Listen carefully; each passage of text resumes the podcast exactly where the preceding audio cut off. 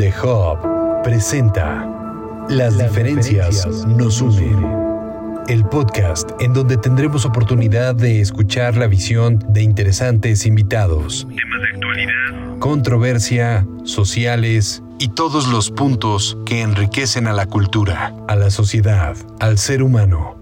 Bienvenidos a esta primera temporada de Las, diferencias, nos unen. ¿Qué tal? ¿Cómo están? Buen día, buena tarde, buena noche. Bienvenidos a esta serie de podcast de The Hub, en donde nosotros pues trataremos de tener eh, información que les sirva, que además genere cierta polémica en el pensamiento, pero sobre todo incrementar la parte de la experiencia a todos los niveles. Y bueno, pues me presento, soy Carlos Morado, muchísimas gracias por estar hoy con nosotros y ponerle play a este podcast.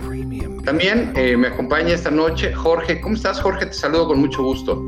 ¿Qué tal, Carlos? Encantado de saludarte y también a nuestra invitada especial de este, nuestro primer programa, nuestro primer spot. Y muy animados porque hay muchos temas en, sobre la mesa, pero hay uno en particular que, que, a mí me llama mucho la atención y es sobre el lenguaje. Pero bueno, antes de empezar con todo esto, pues, presentemos a nuestra invitada, invitada de lujo y nuestra madrina, que nos va a dar, pues, obviamente, la patadita para que todo esto se súper bien. Por supuesto, bueno, damos la bienvenida a Paulina Chavira, quien pues es una periodista, además es asesora lingüista o lingüística, correctora de estilo y traductora mexicana. Además fue editora, fundadora de The New York Times en español y fue encargada de redactar su manual de estilo. Creo que eh, pues de entrada nos dice eh, mucho ya tu, tu trayectoria en el tema eh, profesional, pero aquí hay un punto interesante que me encanta y que es el activismo, ¿no? Este, platícanos un poquito, Paulina, bienvenida a The Hub, en donde nosotros pues tenemos la oportunidad de abrirte las puertas y por supuesto de estar encantados de que nos visites y que nos platiques un poco acerca de este activismo que seguramente pues tiene mucho que eh, aportar a la sociedad, por supuesto. No, pues Carlos, Jorge, gracias a ustedes por, por, tenerme aquí, por invitarme. Yo feliz de la vida de estar aquí presente en su, en su primer episodio. Gracias, gracias por, por, por permitirme estar acá. Y pues, eh, pues justo, creo que al final, mira, la lengua se vuelve algo que nos atraviesa por todos los costados, ¿no? Es, es, es fundamental para, para, para las personas, ¿no? Para expresarse, para pensar, para entender la vida y para, para asimilarla, ¿no? Entonces me parece que es, es fundamental también repensar un poco la forma en la que concebimos o nos acercamos, más que nada como la forma en que nos acercamos a la lengua. Entonces creo que mi activismo va muy por ahí, ¿no? O sea, como tratar de, de volver a acercarnos a la lengua, a, a reflexionar sobre ella, ¿no? Porque muchas, bueno, yo estuve ahí, ¿no? No crean que, que ha sido diferente. Durante mucho tiempo yo pensé que ya con lo que me habían enseñado en la primaria, ¿no? De acentuación, puntuación, este, oraciones simples, compuestas, yuxtapuestas y demás, pues ya era más que suficiente y no necesitaba nada más en la vida, ¿no? Como si la lengua no cambiara, como si nuestra realidad no cambiara. Y precisamente por eso, porque creo que se nos olvida a muchas personas que pues la lengua está cambiando, que, que se está modificando todo el tiempo porque cambia junto con la realidad.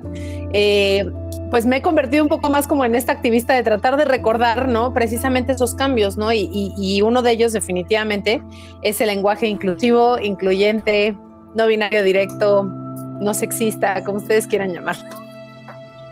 Paulina, eh, partamos de algo y es algo que me interesa demasiado. Y bien tú has, mencionado que el lenguaje es todo esto que, que nos compete a todos, y quisiera entenderlo que como que no es el cúmulo solo de letras muertas, sino que está vivo y que se está transformando. Me viene mucho a la cabeza cuando eh, Gabriel García Márquez en uno de sus encuentros latinoamericanos sobre la lengua decía que había que jubilar a los acentos, que había que callar a los monosílabos. ¿Qué tanto ahora que el lenguaje inclusivo ha estado saltando a, los ojos de, toda la gente con un, con un bastante valioso? Eh, la repercusión ha sido muy, ah, muy conflictuada, ha estado casi en un bipolarismo demasiado marcado. ¿Tú crees que abonar a este tipo de, lenguajes no termina siendo redundando en, en el arquetipo de decir que el color rosa es para las niñas y el azul debe ser para los niños? Al contrario, Jorge, yo creo que más bien una de las cosas que, pasa, eh, por lo menos o que creo que se busca con el lenguaje incluyente, inclusivo, que a mí me gusta llamar igualitario, pero creo que cualquier persona le, quiere, le puede llamar como quiera, este, pues una de las cosas que busca es precisamente tratar de, de igualar, ¿no? De expresarnos de una manera igualitaria, de incluir a quienes no han sido eh, ¿no? en el discurso. Y creo que eso ha pasado mucho tiempo y han sido luchas que se han dado desde hace muchos años. No es una cosa que creció apenas hace tres semanas, que, que como que el, este, el tema, ¿no? el asunto del lenguaje inclusivo parece que brotó. ¿no? Eh, la realidad es que, por ejemplo, empezamos primero con la lucha feminista, ¿no? tratando de que las mujeres fueran visibilizadas, que se hablara de las mujeres, ¿no? Y a eso tenemos un chorro de, de, ejemplos, ¿no? Desde que podemos ver desde eh, los cargos, ¿no? Que a mí me sigue pareciendo increíble que haya gente que siga creyendo que es incorrecto decir presidenta, cuando de verdad, o sea, yo no sé en qué cabeza cabe que puede ser incorrecto decir presidenta, cuando desde 1803 está en el diccionario de la lengua española, cuando se trata de un sustantivo variable, ¿no? Que tiene una terminación para el femenino y otra para el masculino. O sea, cuando, si conocemos realmente la lengua, nos damos cuenta de que hay cosas que, que, que en realidad son unas cuestiones más políticas que otras, ¿no? Entonces a mí también eso me sorprende mucho cuando la gente dice es que esto del lenguaje inclusivo es político. Sí, como la lengua es política, o sea, que me diga que no es política la lengua, pues, o sea, creo que está pecando de, inocencia, ¿no? Porque al final, a ver, si, si creen que esto es más como eh, volver a separarnos, creo que no, creo que al contrario, o sea, justamente lo que se busca aquí es incluir y es igualar, ¿no? También hay muchas personas que dicen, bueno, en lugar de estarse preocupando por usar la E o no, este, piensen en, en la lengua de señas mexicana o en el braille. Pues sí, claro, Claro, o sea, porque también esa es parte de la inclusión. Nadie dice que, ah, no, ya porque vamos a usar la E, ya no vamos a hacer nada más, ¿eh? O sea, esto ya, ya, este, olvídense de que vamos a pensar en la lengua de señas mexicanas en algún momento. Por supuesto que, o sea, yo creo que es, este, es muy corto de miras pensar que nada más podemos enfocarnos en una sola cosa, ¿no? Pues tenemos, la, afortunadamente tenemos la capacidad y lo hemos comprobado, ¿no? Y estoy segura de que ustedes mientras este, están escuchando o viendo este podcast, están haciendo cuatro cosas a la vez, ¿no? O sea, y así somos, así hacemos en la vida, no es que digamos, ahora voy a dedicar todos mis esfuerzos a usar la E mientras y no voy a hacer nada más, o sea, pues obviamente que no es así. Entonces sí creo que, que, es más bien una, la intención aquí es tratar de incluir a todas las personas, pero sí respeta que haya personas que quieren ser nombradas de alguna manera y respeten que personas que pues usan este lenguaje y que no lo vean simplemente como que estamos formando la lengua. En otro sentido, ¿tú dirías que este lenguaje este, binario solamente atañe a la comunidad LGBTQ o puede ser utilizada por el gran grueso de la sociedad. Y, en ese sentido también, ¿qué les dirías a los puristas del lenguaje que de repente se rasgan las vestiduras por la inclusión de la E, pero que terminan siendo o, redundando en arcaicismos como solamente respetar lo que la santa ley dice que tiene que ser? Ajá, pues les digo que yo estuve ahí, ¿no? Les entiendo, perfecto. Yo estaba ahí con ustedes y, era súper purista y pensaba que solamente que la lengua era estática y que lo que venía en, la ortografía y que lo que decían las academias es lo único que puede suceder con la lengua, ¿no? Eh, me ha llevado tiempo, experiencia y conocimiento entender que no es así, ¿no? Entonces, sé, por lo que están pasando, sé que sienten que, que, esto es eh, una afrenta personal, cuando en realidad no lo es, o sea, al contrario, creo que es, una, es entender, como decía, la lengua cambia, que, nuestra realidad cambia y que necesitamos nombrarla, ¿no?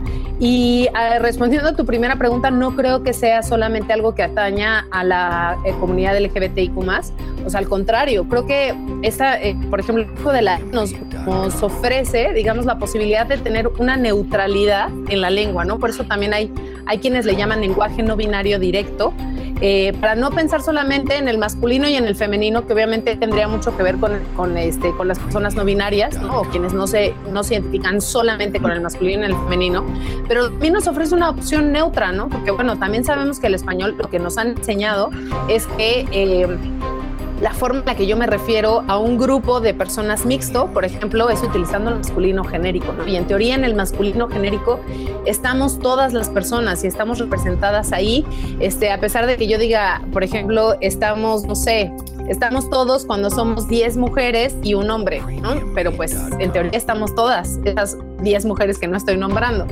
Em, entonces sí creo que nos ofrece esta opción neutra que además he encontrado ya en otras lenguas, ¿no? No crean que también así como que, ay, me encantaría decir, ay, aquí en el español estamos siendo este, de avanzada y, y pioneres, ¿no? Y, entonces ya estamos inventándonos esto. La realidad es que no. La realidad es que ya hay muchas lenguas en, los que, en las que esto se ha buscado. Una de ellas es el inglés, que digamos que es como la más cercana que tenemos, por lo menos la que más se estudia aquí en, en nuestro país. Eh, en la que también se buscó una alternativa a este binarismo, ¿no? a este masculino y femenino, a ese masculino genérico que también se utiliza en el inglés. Y una de las alternativas que encontraron fue, eh, digamos que resignificar el they que utilizan eh, como, un, como un pronombre plural, ¿no? Para que traduciríamos en español como ellos o ellas, eh, lo empiezan a utilizar como un neutro, ¿no? Entonces cuando digo they en singular, eh, realmente no estoy marcando el género de la persona a la que estoy haciendo referencia. Entonces, por ejemplo, esto se hizo en Estados Unidos que ya lleva muchos siglos, no crean que es algo este, muy reciente, en realidad empezó ya desde, desde el más o menos de los 1700, o sea que ya lleva un ratote. Y realmente fue en 2017 cuando eh, empezó a, tomar como mayor impulso y, agarró más este ímpetu, ¿no? Entonces ya ahora vemos muchísimas publicaciones, una de ellas evidentemente de New York Times, que fue la que a mí me acercó a este asunto, este, en donde ya se publica desde hace mucho tiempo el DI como un, pronombre no, este, no binario, un pronombre neutro. Paulina, eh, me encantaría eh, tratar de aterrizar este punto porque precisamente el debate recae desde eh, personalities, incluso como Marta de Baile, en donde dice que qué opinan sobre estas nuevas adaptaciones que tenemos que hacer, fíjate, tenemos que hacer a la lengua para incluir a todas las personas de forma neutral. Esto lo publicó en Facebook hace dos días. Y yo contesté que el tema es cultural, no gramatical. Que recuerden que la cultura transforma a la sociedad. Entonces, eh, ¿qué opinión tienes ante esto cuando hay gente detractora que incluso compara lo que podría llegar a ser al momento de incluir este... Eh, nuevo modelo de comunicación, yo lo veo como, como una gesta de modelo de comunicación, en donde dicen, y entonces vamos a terminar siendo como Afganistán. No, bueno, ya estamos. Es que les digo que también hay unos argumentos que me que parece, bueno, queremos asustarnos y la verdad es que no tenemos por qué asustarnos. Simplemente creo que es un reflejo, añadiendo a lo que tú decías, ¿no? O sea, evidentemente la lengua, los cambios en la sociedad generan cultura y también representan a, esa, a, esa, a ese cambio que se está dando. Y además es que esa es creo que una de las cosas que nos falta ver. O sea, cómo la gramática no tiene nada que ver aquí. O sea, a partir de la cultura, ¿qué es lo que va a pasar? Que la misma cultura, la misma sociedad, el mismo uso, va a modificar la gramática. O sea, no, no, no crean que una cosa viene antes, ¿no? O sea, más bien viene después. Por eso sí a mí me interesa mucho que la gente de verdad repiense la relación que tiene con la lengua, porque no estamos entendiendo cómo funciona, ¿no? Al final creo que tiene mucho que ver con la forma en la que nos la enseñaron, ¿no? Sí, tiene mucho que ver con eso, que nos dijeron, estas son las reglas, así es como son, y no hay manera de que, ah, tú ahora no quieras, de, este, no quieras acentuar el pronombre, tú, porque pues no sabes cuándo acentuarlo, ¿no?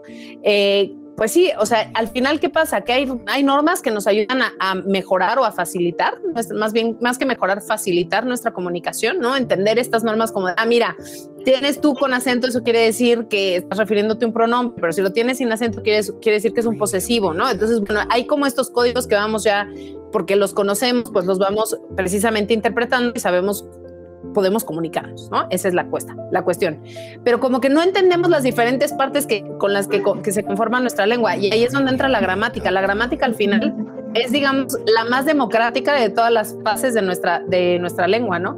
Se modifica por el uso. Entonces, que a mí me da mucha risa que hay gente que dice, ya, y se están inventando una lengua nueva. Pues no, en realidad estamos usando casi, casi que las mismas bases de la gramática que conocemos. O sea, más bien es que no conocen las bases de la gramática y por eso en realidad les parece como rarísimo, ¿no? De, y ahora, ¿por qué si a esta le ponen ella, a esta palabra no le ponen e?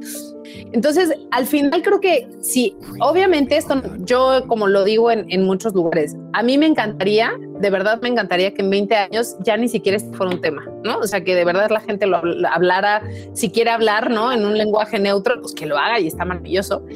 Pero pues yo creo que va a llevar más tiempo porque así es como son los cambios. O en una de estas no, ¿eh? Y nos sorprendemos porque también una de las cosas que aquí está jugando un fundamental es la tecnología y la comunicación que tenemos, la información que ahora tenemos, ¿no? Que yo creo que no nos hubiera llegado, no hubiéramos escuchado a ninguna persona de Argentina utilizando la E y no nos hubiera saltado, ¿no? probablemente hubiera sido muy raro que de repente te encontraras escuchando, por ejemplo, el debate eh, de la legalización del aborto en el Congreso argentino y escucharas a diputadas utilizando la E, por ejemplo, ¿no? O sea, hubiera sido así como de, ¿cómo? ¿De qué me estás hablando? Cuando esto ya es algo que vemos casi que todos los días, ¿no? Entonces sí creo que hay, hay cambios que se están dando y a mí verdaderamente me ilusiona estar presente en este momento, ¿no? Porque estamos siendo, estamos atestiguando cómo cambia la lengua y cómo se está modificando además una estructura que creo que es muy fuerte y que está súper arraigada, que es la del masculino genérico, ¿no? Que muy, como te, les digo, para muchas personas sigue siendo útil, funcional y se ven representadas ahí, pero pues para muchas otras personas no, ¿no? Entonces creo que ahí los cambios vienen y pues eso, a veces los cambios no nos gustan tanto. Paulina, si bien el lenguaje no se estropea, se adapta, evoluciona y es muy flexible porque la sociedad es así, es flexible y tiene diferentes aristas para entender el mundo, comentaba que, el lenguaje mismo es a veces, el lenguaje inclusivo, es a veces como muy sectario dentro de la misma comunidad LGBT. No está como muy aceptada porque eh, eh, se siguen haciendo como pequeños guetos dentro de que tú solamente eres gay, eh, las lesbianas son aparte, los trans, pero, pero en otro planeta, todos pertenecen a una misma este, conformación. Eh, en los trabajos es tan difícil que las modificaciones del lenguaje vayan surgiendo o vayan adaptándose porque hay imposiciones gramaticales, hay unas reglas mucho, muy, muy duras de vencer. Eh, en este sentido, tú como profesional de lenguaje y como estudiosa para poder hablar sobre este tema, ¿Qué podrías decir a las oficinas, a las dependencias de gobierno que no han estado trabajando en esta parte, a las escuelas, a los grupos, a las instituciones religiosas que bueno, también tienen ahí mucho que ver para todos estos cambios, para que las cosas vayan adaptándose, modificando y llegando mejor término? Ay, Jorge, pues mira, me encantaría tener la receta mágica.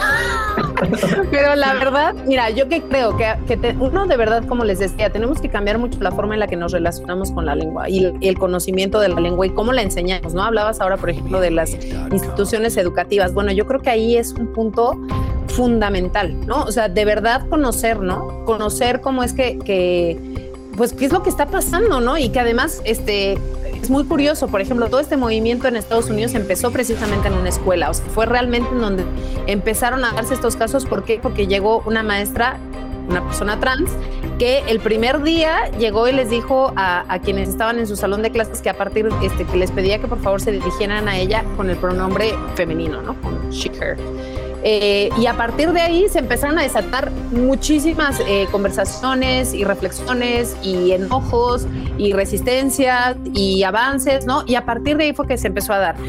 A mí, por ejemplo, ahora me sorprende mucho porque eh, tengo casos cercanos de de, de de personas muy pequeñas, de, de, no sé, de una niña de 11 años, de un niño de 6 años que llegan con sus, con, en este caso con sus maestras, en este, bueno, el de la niña es maestro y el del niño es maestra, y les dicen, oye, pero ¿por qué digo, por qué dices niños si hay niñas y, ni, y niños aquí? Entonces, y niñes, ¿no? O sea, ¿por qué? Les parece lo más lógico, o sea somos, más bien ya quienes somos más grandes estamos pensando así como, no, esto no puede suceder, ¿no? Cuando en realidad pues ya hay como ciertas modificaciones que se están dando, me da risa como que siempre dicen, es que esto no es natural, ¿no? Pues, pues no, no es natural, como tampoco es natural que digan palabras en inglés y aún las sigues diciendo cuando hablas, ¿no? O sea, es lo mismo.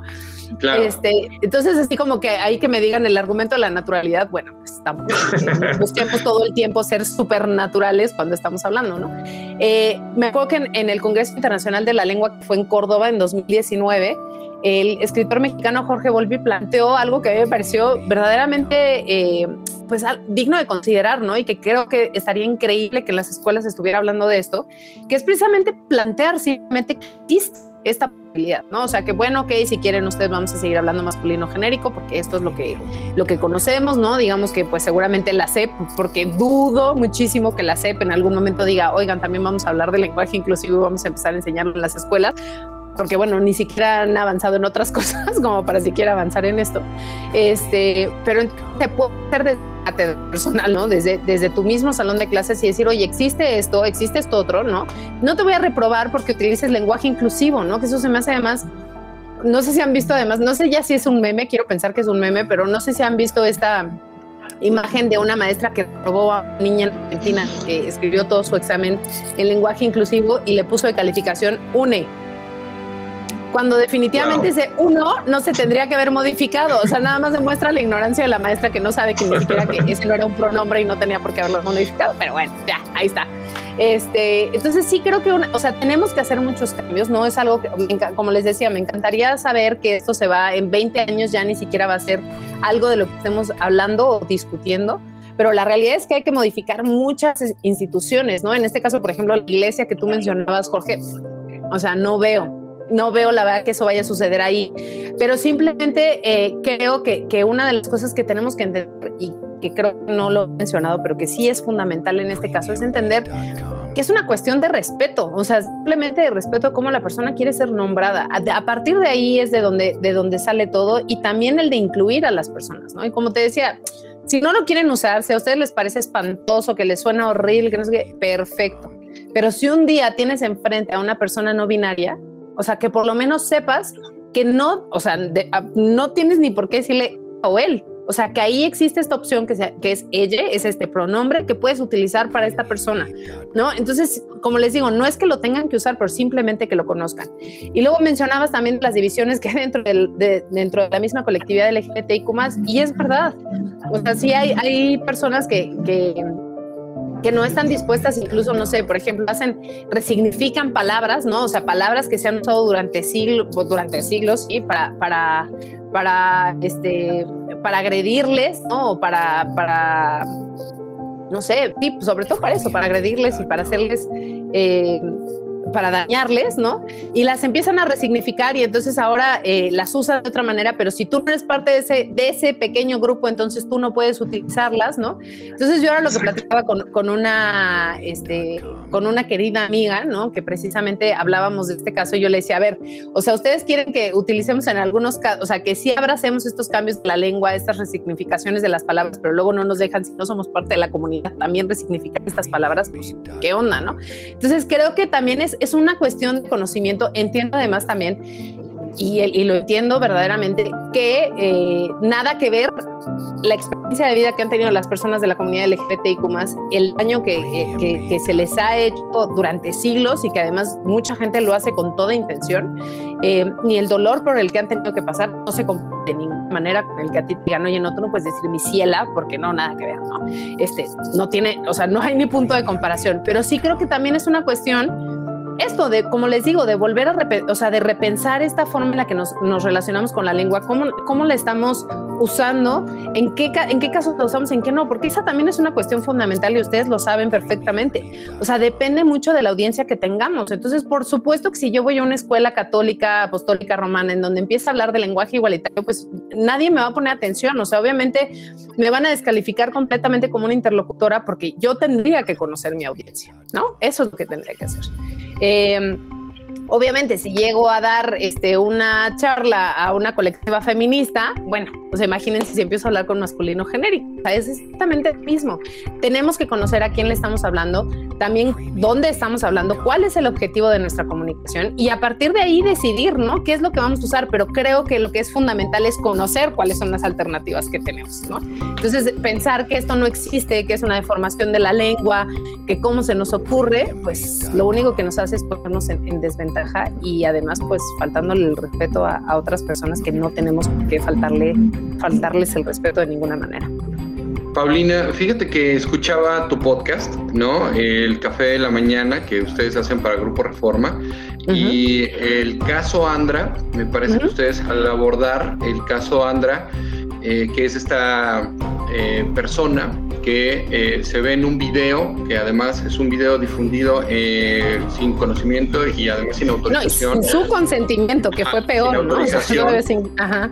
De esta persona en la que eh, pues se nota una frustración, para muchos un berrinche, para otros una moda, el, pues el tema respeto que probablemente para muchos sea una moda, no sé si esto sea este, una situación válida, pero bueno, pues, eh, pareciera que el respeto es una moda al momento en que eh, decide eh, compartir esta frustración con la clase en una institución educativa en donde muchas de las personas que se encuentran poniendo los diferentes mensajes en las redes sociales en donde estuvo expuesta su imagen, mencionan que eh, estaban hablando acerca de este pues el huracán, cuando en realidad, bueno, el contexto lo, lo propone Andra en el podcast, ¿no? Estaban hablando de aguacates.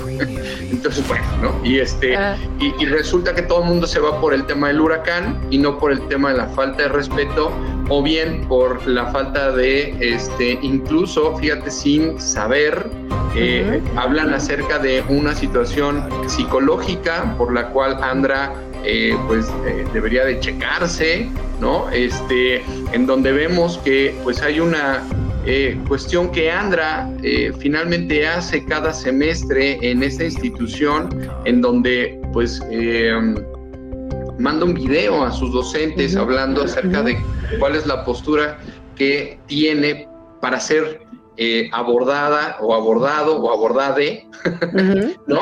En esta, en esta propuesta que, pues, que lanza antes de iniciar cualquier semestre y que, bueno, pues, eh, me parece que eh, todo el colectivo de, opinión pública va como por este lado, en donde, lejos del respeto, pues se nota una eh, falta de tacto, ¿no? Por, primero por la persona que, difunde este, este video, que además ya estamos muy acostumbrados, ¿no? a, violar esto y, decir, bueno, no pasa nada, ¿no? Pues lee internet y entonces no hay, no hay reglas, normas y entonces da igual, ¿no? Yo lo tomé de mi celular, ¿no? Entonces, como yo lo tomé de mi celular y es mi red social, yo lo puedo difundir.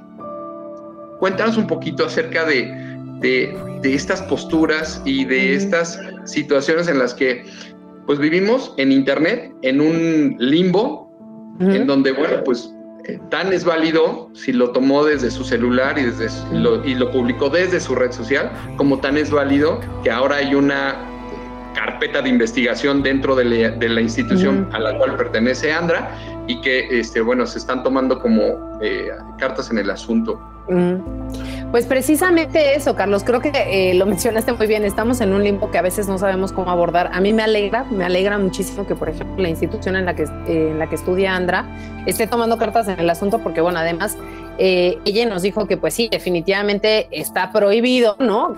este, compartir el, el, contenido que hay en las clases que tienen en cualquier red social o en, este, en cualquier espacio que no sea el de esta institución, ¿no?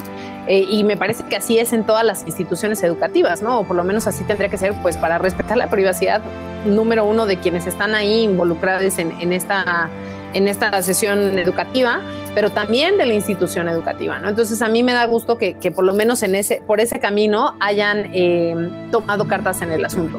Eh, me parece terrible lo, lo, que Andra nos dijo, que era muchísimo más fácil eh, enfrentar a la persona que hizo pública que hizo público este video a partir de esta violación a la privacidad y no por la falta de respeto hacia eh, la forma en que Andra quiere ser nombrada en este caso. Eh, ¿Por qué? Porque además ella, ella nos facilitó un video en el que, como ya decías, presenta, se presenta ante quienes van a ser el personal docente que le toque en ese semestre, eh, se presenta y dice que ella, que ella se, identifica como una persona no binaria y que los pronombres que utiliza son él y ella. ¿no? Eh, es muy fácil, ¿no? Todavía les explica, es súper didáctica, ¿no? O sea, todavía les explica, dice, ah, pues si tienen dudas, este, se puede, estos son los pronombres que pueden usar para dirigirse a mí, o me pueden decir, anda, o con mucho gusto podemos platicar. O sea, además es súper abierta en decir, podemos eh, discutir más sobre el tema si es que no saben, porque además creo que esa es una de las cosas que a veces también perdemos de vista o que muchas, a muchas personas las veo como muy a la defensiva, es decir, ah, no, sí, y, este, y además quieren que sepamos todo. Pues no, o sea, creo que además una de las cosas que está sucediendo es que, que todos estamos aprendiendo al mismo tiempo, todos, o sea, no hay nadie ahorita que te puede decir, ah, no, yo soy súper experto en lenguaje no binario directo, o sea, la verdad es que no, porque es algo que está modificándose y que está cambiando en este momento, ¿no? Obviamente hay personas que llevan ya mucho tiempo investigando, hablando, hablándolo, eh, usándolo, entonces pues obviamente tienen más experiencia, ¿no? Pero bueno, no es como que ya haya, así como, no sé, como alguien así, la persona más experta del, tema, ¿no? O sea, tenemos pues estamos aprendiendo y esa es creo que una de las cosas que se entiende perfectamente y que creo que pues podría servirles también como para decir, bueno, me puedo equivocar, sí, sin duda, pero también creo que todas las todas las personas este, que llegamos a utilizar en algún momento lenguaje no binario directo, estamos súper abiertas a, hablar y a tratar de resolver las dudas que podemos resolver también. Entonces, bueno, con, dime. Y perdón, ¿y no crees que esta violación que, que comete la persona que difunde el video resulta eh, incluso benéfico para el caso? Porque gracias a esta violación y a esta difusión del video y esta viralización, pues resulta en algo desde un particular punto de vista, pues eh, más allá de la, de la, humillación y de la exhibición, pues resulta un tema de conversación en cada una de las mesas que eh, se dan el tiempo después de la comida o antes de la comida o durante el, el, que la gente esté lavando los platos o incluso un viernes por la noche con tus mejores amigos, que de repente digas, es que está el tema del lenguaje este, inclusivo, ¿no? Este, y que bueno, pues a ver, ¿tú qué opinas? Y ¿crees que no fue... Abrió la discusión. pues mira, puso. Pues, Levis Andra nos decía que, que, que, si trataba de ver algo positivo era precisamente esto, ¿no? Que se estaba hablando y que, y, que, y que ahora hay una conversación al respecto y que estaba muy bien. Lo que es terrible es que obviamente esto es a costa de ella, ¿no? O sea, porque recibió además muchos ataques, recibió mucho odio que no tenía por qué recibir de ninguna manera. Eh, recibió este, pues muchas agresiones que no, o sea, no sé, a mí de verdad eso me, me, me, sigue sorprendiendo. O sea, no puedo entender que la gente sea tan virulenta, sea tan agresiva, sea tan violenta, ¿no? Además con personas que de verdad no, ni siquiera, ni siquiera le están haciendo nada, ni siquiera están cerca de, de, de, ellas, ¿no? Entonces, eh, creo que, pues sí, o sea, si queremos así vernos como ya de, pues vamos a buscar el lado positivo, definitivamente sí, o sea, abrió esta conversación, pero esta conversación ya se estaba dando desde antes, ¿no? O sea, obviamente esto lo que hizo fue que la abrió más y que la, la mediatizó, ¿no? Y entonces, bueno, pues ahí podría estar, pero sí creo que, que no sé si valga la pena tener una conversación a costa del dolor de una persona, pues, pues le pasó a Andra, ¿no? Porque no, no, no la pasó bien. Este, me parece que es una persona súper fuerte, ¿no? O sea, que, que la verdad, eh, pues ha llevado esto de la mejor manera posible. Eh, publica videos en TikTok, ¿no? Ahora su, su, TikTok pues tiene ahí muchísimos videos que va tratando también de, de enseñar, de ilustrar, de explicar, ¿no? Este, que, que, cómo funciona el lenguaje inclusivo o incluyente. Este, entonces, bueno, sí, sí, sí, sí, sí creo que, bueno, a ver, si, si ya nos esforzamos en ver lo positivo, pues sí, sí está ahí lo positivo, pero bueno, igual esta discusión sigue dando, ¿eh? O sea, y, no, y, y, y se ha dado durante mucho tiempo, ya, ya van varios años en los que se da, este, y creo que se va a seguir dando, ¿no? Entonces, bueno, no sé, como te digo, no sé si, si a costa del dolor de alguien sea una buena idea.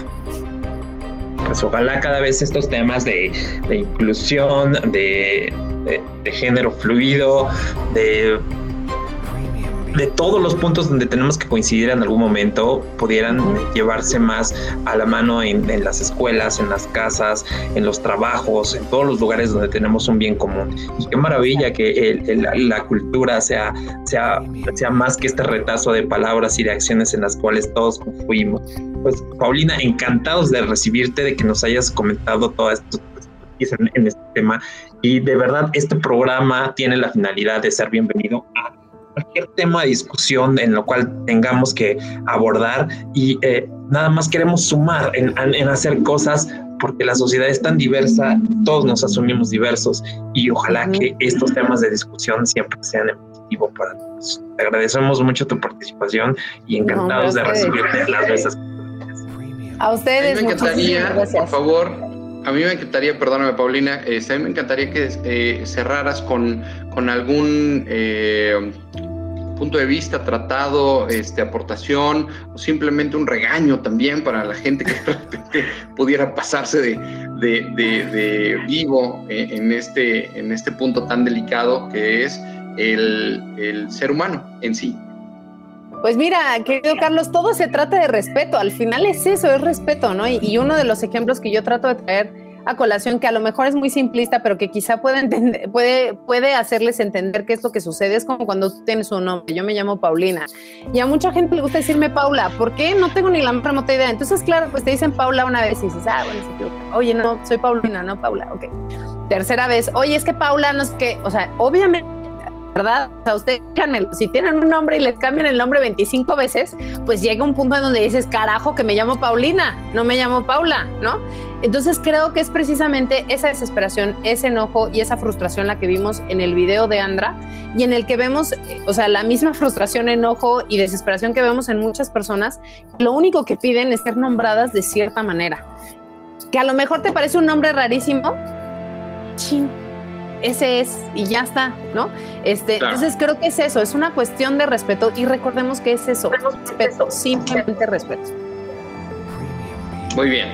Muchísimas gracias, Paulina. Tus redes sociales, por favor, para que la gente pueda seguirte. Estoy en, estoy en arroba pechavira en Twitter y en Instagram y pues de lunes a viernes en el Café de la Mañana, en Spotify, ahí nos encuentran y este, pues ahí, ahí estamos, dando, dando la batalla y, trabajando con la lengua. Muy bien. Muchísimas gracias, Jorge. Te agradezco también, pues, la participación, por supuesto, como siempre. Un gracias placer, a ti, Carlos. Un placer haberlos acompañado a través de este podcast. Y bueno, pues estaremos aquí en The Hub para que todos y cada uno de ustedes tengan al menos un punto de encuentro y puedan tener la oportunidad de escuchar este que es nuestro primero, pero de muchos programas de esta nueva temporada. Gracias. Sigamos poniendo las cosas en común. Esto fue Las diferencias nos unen, el podcast que muestra la visión de nuestros invitados de los temas controversiales que existen en nuestra sociedad, la cultura y en nuestras mentes. Las, diferencias, nos unen.